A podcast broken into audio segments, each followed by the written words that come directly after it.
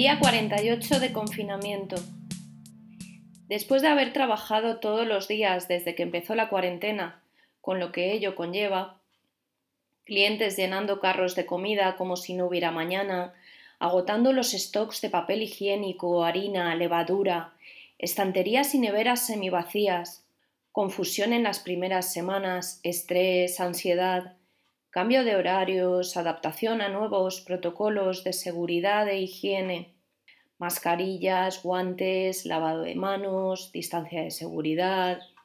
escuchado historias de compañeros y clientes, porque, claro, todos tenemos una historia que contar. Después de haber visto las calles desiertas de Valencia un sábado a las doce del mediodía, haber escuchado el silencio en la inmensidad de la noche,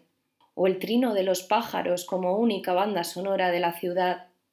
de haber limpiado todos los rincones inimaginables de mi casa,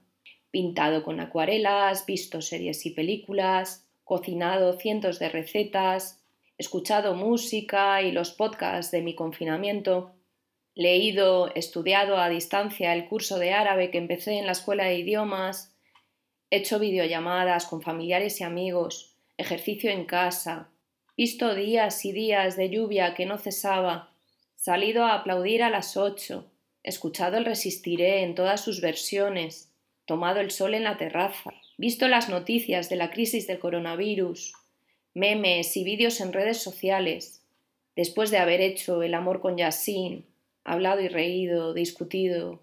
besado, abrazado, llorado, me he dado cuenta de que